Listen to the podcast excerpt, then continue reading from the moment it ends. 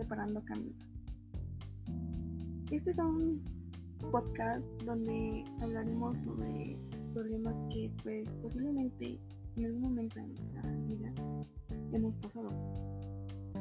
Y bueno, me presento, mi nombre es Brenda Esmeralda y en este primer episodio hablaremos sobre las relaciones tóxicas.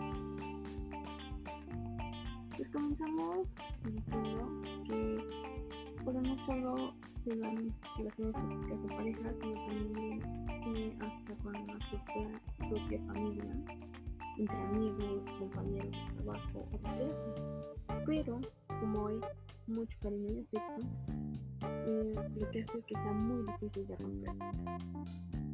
De romper con, con mm, existen varios tipos de relaciones tóxicas, por ejemplo, relación de llamado. ¿Esto qué quiere decir? Que aparece cuando tú estás inmerso en una relación y exclusivamente por el hecho de que otra persona te completa, te llena y aporta eso que consideras que a ti te falta y que no Pero pues no, ya ya que una relación como debe de ser la vía para suplir carencias.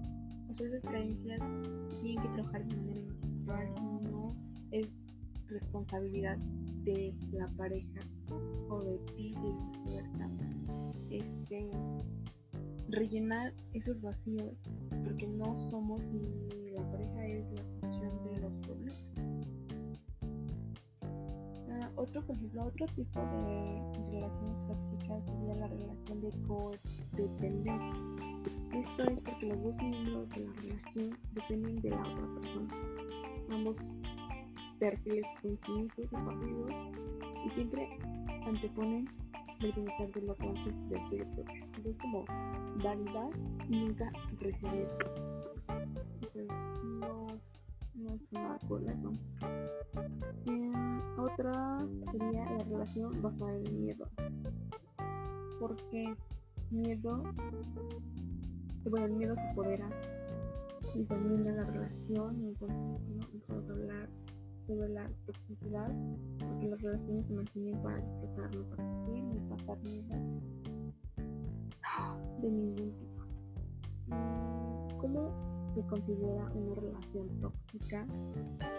Porque hacia ratos preferirías no estar con esa persona porque te hace sentir mal, porque tu vibración cambia, porque te quedas hasta puntos que nunca te dicen bien, te sientes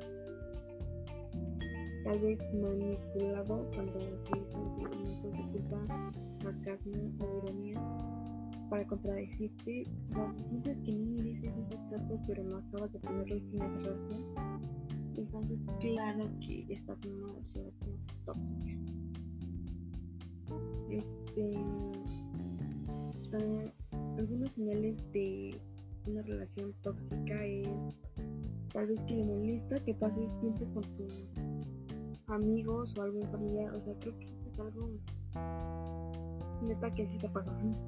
O cuando no respeta tu privacidad, que pues quiere enterarse de todo, o quiere estar en tus redes sociales, haciendo un mensaje y todo, eso, eso es Y bueno, este también cuando te menosprecia o te da a entender que sin él o ella no serías nadie y podrías seguir adelante. Creo que es una O sea, de hecho, hasta en las relaciones sexuales, cuando, bueno, cuando tienes relaciones que, o sea, a pesar de que no tienes ganas de tener, solo por complacer sus deseos o para evitar que se enoje, pero lo tienes que hacer, ¿no? O sea, creo que es muy chantajista de su parte o viceversa.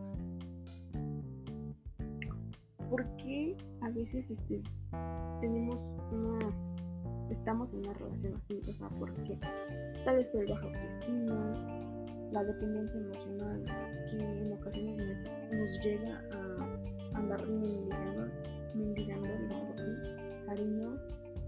Y es ahí cuando empiezan los desencuentros emocionales. Tal vez hasta miedo de quedarse solo. Yo creo que sí, que o sea, nos da miedo a quedarnos solos, no toleramos cualquier tipo de relación, o que eso nos haga sentir Roma, pero a fuerzas queremos estar ahí, ya estamos acostumbrados a, nuestra pareja o a alguien que, o sea, no sabemos cómo salir de ahí, eso, lo único que queremos es estar con ellos para no quedarnos solos. Pero, ¿cómo podemos gestionar una relación así? O sea, debemos de trabajar en la autoestima, establecer límites, aprendiendo a comunicarse asertivamente. Una cosa está clara, sea, el amor no es maestro, ni dependencia, ni miedo, es libertad y satisfacción. ¿No sentimos eso?